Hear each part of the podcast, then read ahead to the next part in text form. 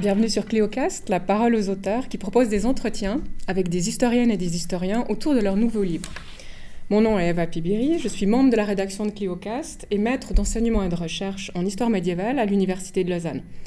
J'ai le plaisir d'accueillir aujourd'hui Agostino Paravicini Baliani pour parler de son ouvrage, son dernier ouvrage intitulé Le bestiaire du pape, paru aux belles lettres dans la collection Histoire en octobre dernier, donc euh, il y a quelque temps. Alors il faut signaler à nos auditeurs italophones qu'ils peuvent également lire cet ouvrage dans leur langue, car le bestiaire est paru en 2016 en italien chez Einaudi. Agostino Paravicini, bonjour. Bonjour. Vous êtes professeur honoraire d'histoire médiévale de l'Université de Lausanne, président de la CISMEL, la Société internationale pour l'étude du Moyen Âge latin, et spécialiste de l'histoire de l'Église, de la papauté et du Vatican au Moyen Âge un Vatican que vous connaissez euh, également très bien, pour y avoir été scripteur latin de la Bibliothèque vaticane pendant plusieurs années. Vous avez signé de nombreux ouvrages, hein, souvent traduits en plusieurs langues, je n'en cite que quelques-uns, La Cour des papes au XIIIe siècle, Le corps du pape ou encore Boniface VIII en pape hérétique. Mais aujourd'hui, nous sommes là pour parler euh, de votre bestiaire du pape, et c'est pour cette raison que nous nous rencontrons. Et dans cet ouvrage, vous présentez la manière dont certains animaux ont participé à l'auto-affirmation symbolique et institutionnelle de la papauté, mais également comment des animaux ont été utilisés pour tourner le pape et l'Église en dérision et ont contesté la légitimité. Alors, comment êtes-vous arrivé euh, à traiter de ce sujet? Alors, euh, j'ai rencontré pendant euh, longues années de recherche sur la papauté, très souvent des animaux, en relation avec la souveraineté pontificale.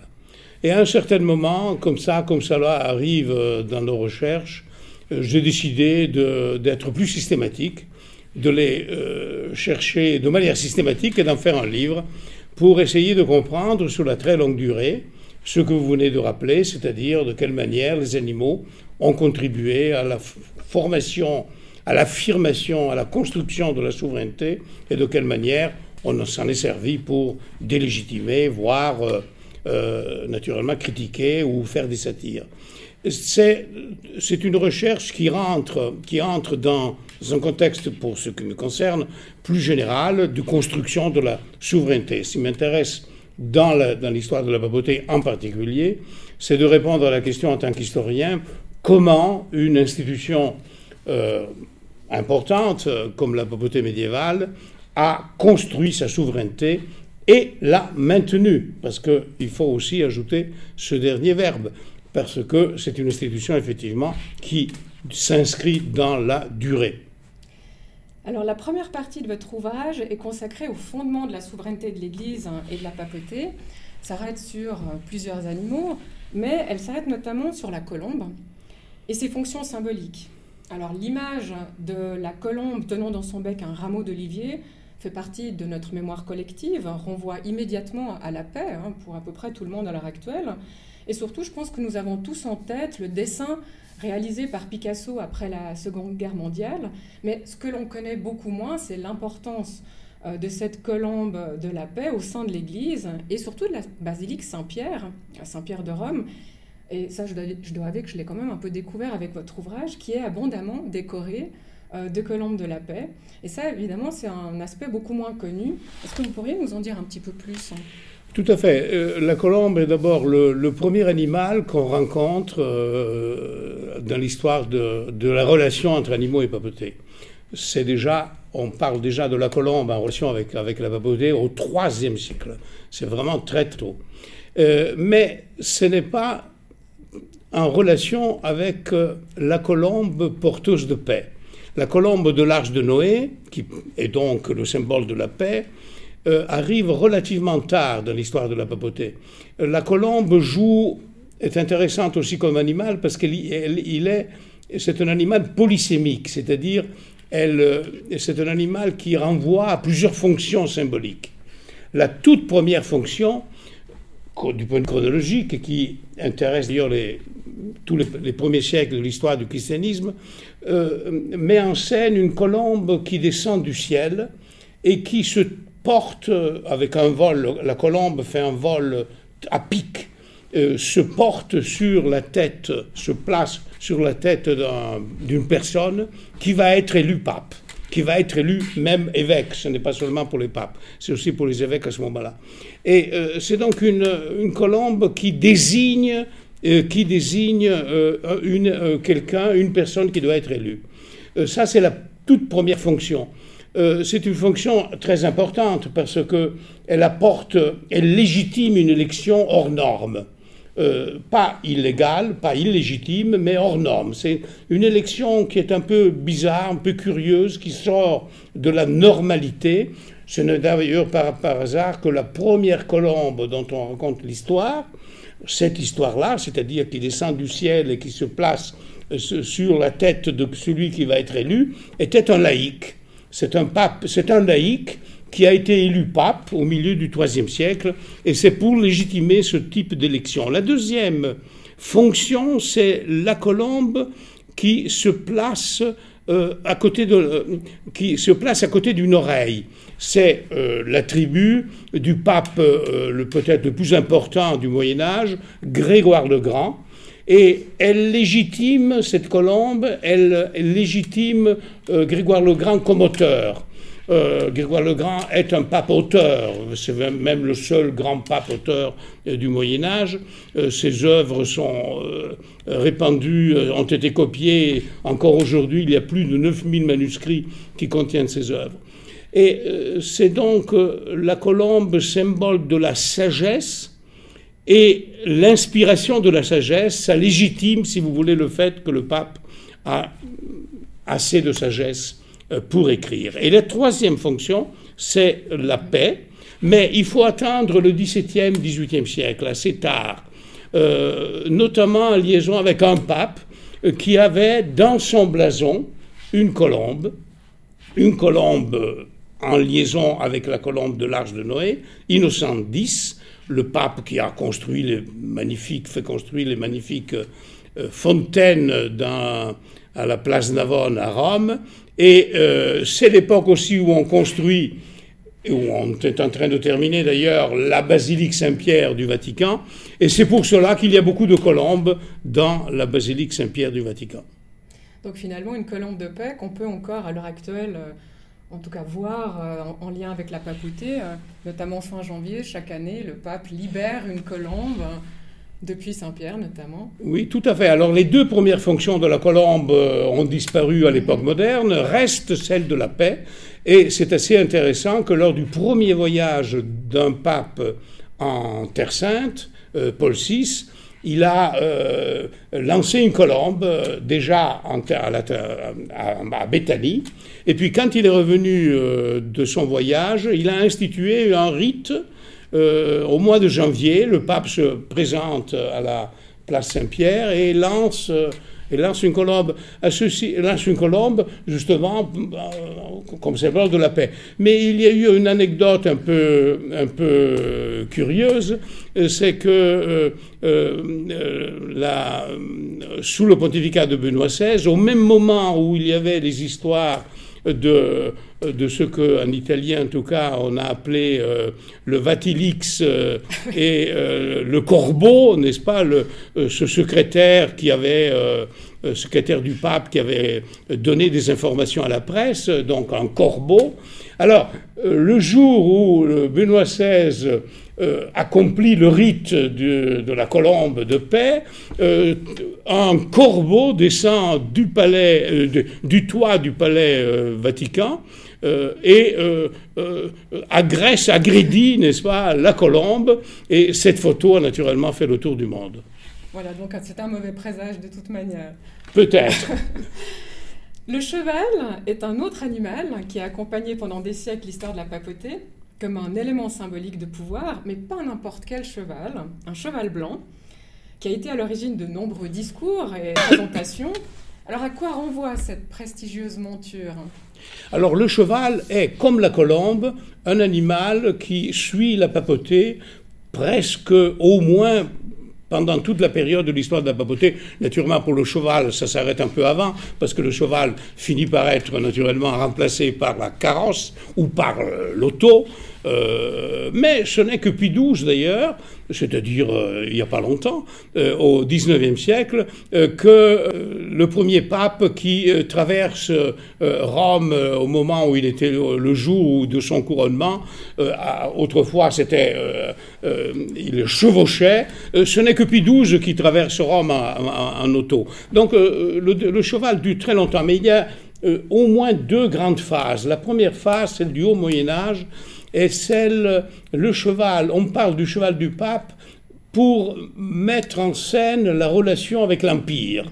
Euh, depuis d'ailleurs euh, le euh, Pépin le Bref, depuis le, fils de, Pépin le Bref qui va devenir Charlemagne, c'est à ce moment-là qu'on commence à parler véritablement du cheval du pape et ça dure au moins jusqu'à Barberousse, donc pendant des siècles.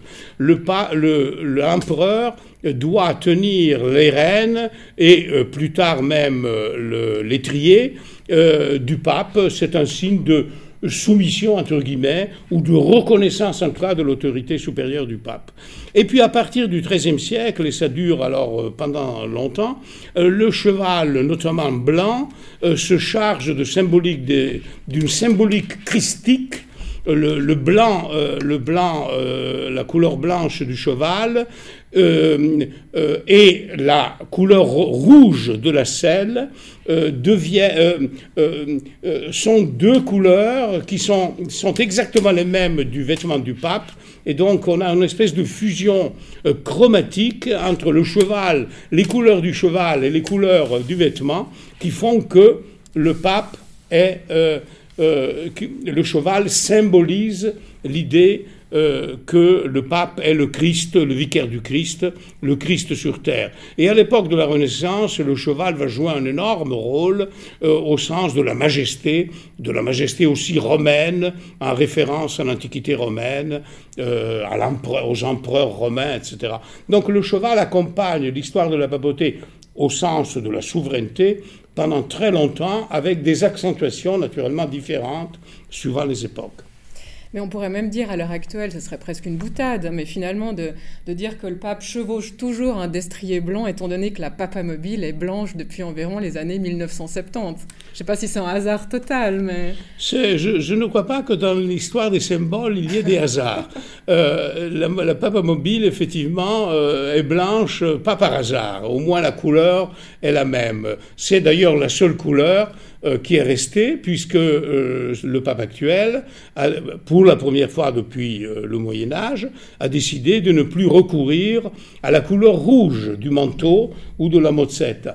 Et le blanc reste, mais c'est un blanc qui aujourd'hui a naturellement des valeurs symboliques aussi différentes. C'est le blanc de la simplicité, c'est le blanc euh, euh, de la transparence, si j'ose dire. Euh, ce n'est plus le blanc christique tel qu'il est imaginé au Moyen Âge, mais c'est tout de même encore la couleur qui différencie le pape de tous les autres prélats euh, de tous les autres hommes d'église du monde catholique. Et c'est assez étonnant justement de, voir que la représentation du pape à cheval a été l'une des images les plus utilisées pour critiquer la papauté dans le cadre de la polémique protestante. Que voulait-on dénoncer par euh, cette représentation? Le, cheval euh, renvoie, le cheval du pape et l'usage du cheval du pape, du pape renvoie à un paradoxe, parce que le Christ est entré à Jérusalem euh, euh, chevauchant euh, un âne ou une ânesse, suivant, suivant les textes. Or, je n'ai trouvé qu'un seul pape qui a demandé, a désiré faire la même chose, c'est-à-dire entrer dans une ville juste après son élection. Ce n'était pas Rome à ce moment-là, puisque le, ce, ce pape n'avait pas été élu à Rome, euh, mais euh, à l'Aquila. Donc Célestin V, que le pape qui a d'ailleurs renoncé six mois après, euh, on est en 1294, lui, il a, d'après son biographe, quand il est entré dans la ville de l'Aquila la première fois, après son élection, a demandé d'être, de pouvoir chevaucher un âne. On le lui a permis, on le lui a permis, mais le jour du couronnement, un euh, témoin de l'époque nous dit de manière très précise, à ce moment-là, le euh, euh, cérémonial a été respecté, il a dû, le jour du couronnement, chevaucher aussi, comme tous les autres papes, un cheval. Donc le paradoxe, c'est qu'en principe, le pape chevauche le cheval blanc en souvenir euh, comme symbole christique, puisque, euh, comme j'ai dit tout à l'heure, les couleurs blanc et rouge euh, parfaitement, renvoient parfaitement à cette symbolique-là, mais il devrait en principe poursuivre le Christ, pour imiter le Christ, chevaucher un âne. Alors, au moment de la réforme, ce paradoxe devient naturellement extrêmement vivant dans la, satire et on il y a beaucoup de euh, dessins de l'époque, beaucoup de gravures et euh, beaucoup aussi de gravures imprimées euh, qui montrent bien, qui mettent en, scène, opposent le Christ qui chevauche un âne lorsqu'il entre à Jérusalem et le pape qui chevauche par contre un cheval, cheval qui d'ailleurs se transforme le cas échéant en bête de l'Apocalypse, mais ça c'est une autre histoire. C'est une autre histoire. Alors la seconde partie de votre ouvrage, hein, qui s'intitule Faire vivre la souveraineté, se concentre sur une vingtaine d'animaux. Vous avez quand même toute une galerie hein, extrêmement euh, vaste dans votre bestiaire. Alors des animaux qui sont pris isolément euh, ou en groupe. Et parmi tous ces animaux, certains étonnent par leur présence auprès des papes et surtout par leur utilisation par la papauté pour affirmer son autorité. Je pense notamment au perroquet, qui est pour nous souvent associé au bavardage futile, voire même à des bavardages grotesques, mais qui a pourtant intéressé la papauté pendant plus de sept siècles. Les papes possédaient des perroquets, ils les ont représentés dans le palais du Vatican, ont même donné le nom de ce volatile à des chambres du palais. Alors comment peut-on expliquer cet engouement pour le perroquet et surtout quelle fonction symbolique avait-il pour la papauté? Encore aujourd'hui, la cour la plus ancienne du palais du Vatican s'appelle Il Cortile del Papagallo. Donc le perroquet a joué, euh, cela nous rappelle que le perroquet a joué vraiment un rôle très important, très important en tout cas sur le plan symbolique, et pendant, et pendant longtemps. Alors il faut se, il faut se rappeler que ce que d'ailleurs les témoins, les, les, hommes du Moyen Âge savaient, c'est pour cela qu'ils utilisent le perroquet, que l'empereur Auguste euh, selon les auteurs antiques, euh, euh, ils racontent, donc les auteurs antiques racontent que l'empereur Auguste avait d'abord acheté un corbeau. Et puis, apparemment mécontent, il achète, il fait l'acquisition d'un perroquet, et il en est très heureux parce que ce perroquet sait dire Ave César, Ave Caesar, Ave César. Donc, il y a dans. C'est cette histoire, c'est cette anecdote euh, venant euh, de l'empereur par excellence, euh, un des empereurs par excellence, ce n'est pas le seul, Justinien aussi joue un grand rôle au Moyen Âge, mais enfin Auguste était, quand même le grand empereur romain. Et comme toute la souveraineté médiévale au sens large du terme, et en particulier celle des papes, imite toujours d'une manière ou d'une autre ce qui se faisait, imite toujours la, la Rome antique, souvent par le biais de Byzance, mais Byzance est aussi une Rome, euh, c'est une, ville impériale euh, euh, fondée par un empereur romain. Et, donc, cette anecdote va jouer un rôle très important. Alors, la coïncidence est assez curieuse. la première fois qu'on voit apparaître le perroquet en liaison avec la papauté, c'est au milieu du XIe siècle. Et c'est en relation avec le pape un pape d'ailleurs qui, était apparenté à la famille impériale euh, germanique de l'époque, mais c'est aussi avec son pontificat, avec son règne que commence ce qu'on peut appeler, si vous voulez, euh, euh, le désir des, des, des papes d'être supérieurs aux empereurs et d'être même de vrais empereurs, comme disent les textes de l'époque. Et, donc c'est assez curieux et en même temps c'est assez logique. À partir du moment où les papes veulent aussi être des empereurs, entre guillemets, apparaît ce perroquet dont la présence est attestée au moins jusqu'au milieu du XVIe siècle. La présence et la fonction. Euh, tous les papes de la Renaissance, par exemple, qui voyagent beaucoup, notamment au XVe siècle, dès qu'ils voyagent et s'arrêtent dans une ville comme Mantoue, ou Sienne, etc., on, sait très bien, les documents à ce moment-là sont assez riches, ils attestent le fait qu'ils reçoivent les ambassadeurs, etc., etc., dans la chambre du perroquet. Mais même au palais du Vatican, il y a deux chambres du perroquet, à deux étages différents, qui servent à l'habillement du pape. Le pape s'habille dans ces chambres-là. Et l'habillement du pape, ce n'est pas par hasard, c'est que c'est dans ces chambres-là qu'il se manifeste euh, comme seigneur, c'est donc comme souverain. Euh, ce sont d'ailleurs des chambres qui sont euh, notamment qui sont, très près. C'est la première chambre, si vous voulez, publique, après, à côté de l'appartement, des appartements privés du pape. On va, c'est le passage du privé au public. C'est dans la chambre du perroquet qu'il se présente. Alors, au milieu du XVIe siècle, il y a une très grande satire euh, de Rabelais euh, qui euh, construit une satire donc où le, pape n'est plus où le perroquet n'est pas n'est plus celui qui annonce le souverain hein, César mais c'est le, le, perroquet, le pape lui-même devient perroquet. Il y a donc une inversion et il ne parle pas d'ailleurs, etc. Et c'est l'époque où le perroquet commence à changer de symbolique, où la symbolique prioritaire liée au perroquet celle que nous connaissons et celle que vous venez de rappeler, c'est-à-dire euh, l'animal du euh, euh, verbiage, du, futile, etc.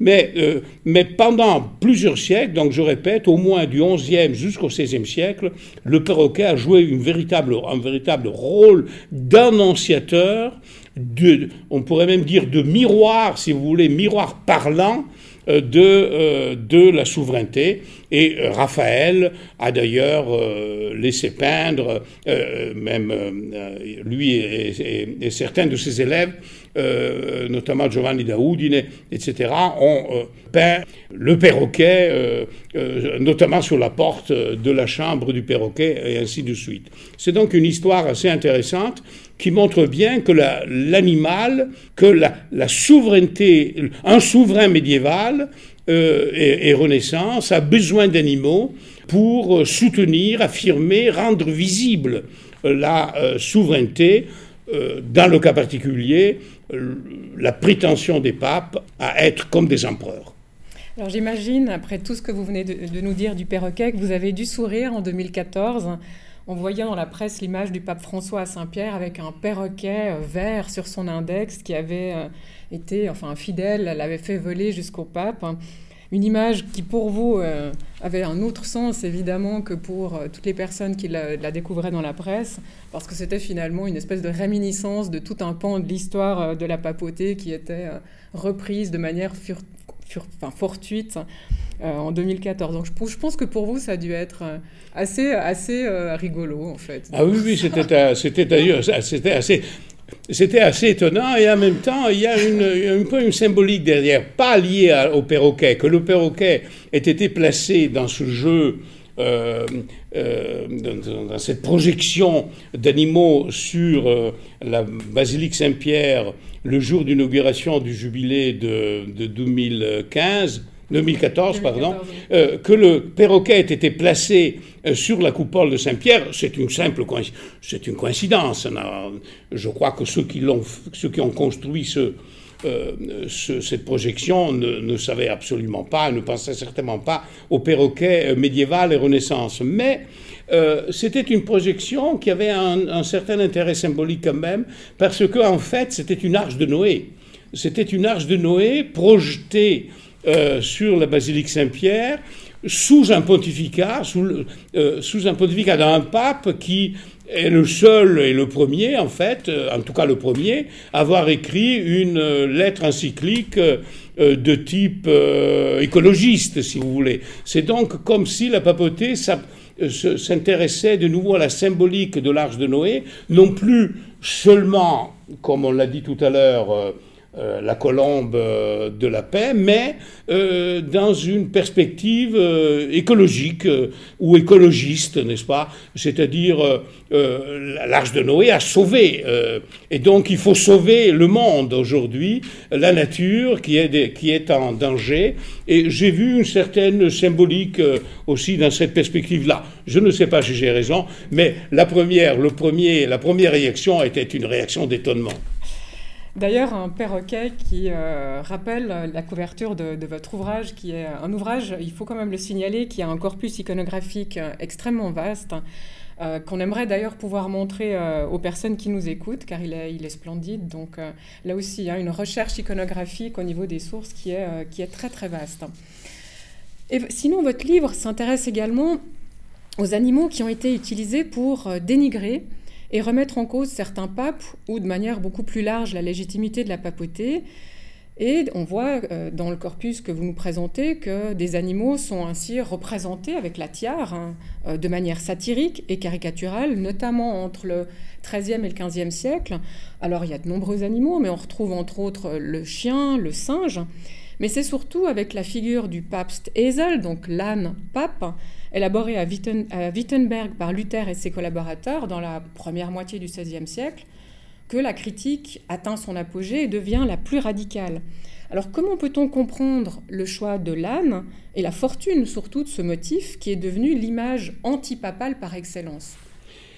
J'ai euh, trouvé effectivement euh, autour de Tressan, euh, pour la première fois, je dois dire, des illustrations, des images d'animaux euh, euh, portant la tiare, singes, chiens, etc., euh, qui naturellement étaient là pour faire de la satire, mais pas pour délégitimer la fonction pontificale. C'est un moment de satire, je pense, c'est en, liaison avec le pontificat de, de Boniface VIII et le conflit avec Philippe le Bel, mais ce n'était pas c'était des images qui ne tendaient pas à délégitimer, tandis qu'avec Luther, c'est d'ailleurs très intéressant, c'est à partir du moment où vraiment Luther commence la réflexion anti-romaine euh, euh, approfondie, c'est-à-dire en 21, 21 et 22, c'est à partir de ce moment-là qu'il s'intéresse beaucoup à l'image de l'âne, euh, et il crée avec ses, ses jeunes collaborateurs, euh, très jeunes collaborateurs, parce que Melanchthon et Cranach sont des jeunes, ils n'ont à peine 20 ans, il crée une image qui va faire le tour, en tout cas, du monde germanique, du monde de la Réforme, le pape Anne, le pape Papst Esel. Une image double, c'est-à-dire une image à la fois textuelle, donc euh, qui se fonde, qui est, qui s'inscrit dans des textes et des métaphores, etc., et une image visuelle en utilisant une, euh, l'image d'un monstre romain euh, qui avait circulé une trentaine d'années auparavant. Il transforme cette image et il crée l'image du pape Anne. il y a une logique très précise derrière cette délégitimation le pape est le garant de la doctrine. Il est donc, euh, à la limite, euh, on dit certains textes du Moyen Âge, omniscient. Il sait la doctrine. Or, euh, ce pape Anne, cette Anne-là, n'est pas du tout l'âne de l'humilité du Christ, c'est l'âne de l'ignorance. tout, animal, en tout cas médiéval, et nous sommes ici euh, finalement encore au Moyen Âge, euh, euh, a une, plusieurs, a une polysémique très riche, plusieurs fonctions symboliques, plusieurs significations symboliques. Alors, en disant que le pape, en, faisant du pape un pape Anne, il délégitime la, la fonction du pape de posséder le droit et, la, et le devoir de maintenir la doctrine, de, le, magistère de la doctrine. Et il, euh, dans le dernier livre, euh, Luther, Wider das Papstum, contre, contre la papauté, il utilise 80 fois la métaphore de l'âne avec des adjectifs très variés. C'est donc une utilisation très forte que Luther fait jusqu'à pratiquement à sa mort. c'est vrai qu'après sa mort, cette image s'estompe assez rapidement, euh, reste quand même dans euh, la mémoire historiographique euh, jusqu'au Kulturkampf et au-delà. À Genève, sous dans, le milieu calviniste, on utilisera plutôt le serpent. le serpent qui porte une tiare. Il y a là une sorte de, de, de différence animalière dans la délégitimation et la polémique. Il est temps de nous quitter. Merci beaucoup Agostino Paravicini pour cette très belle discussion et merci aussi à nos auditrices et à nos auditeurs pour leur écoute. Au revoir. Merci.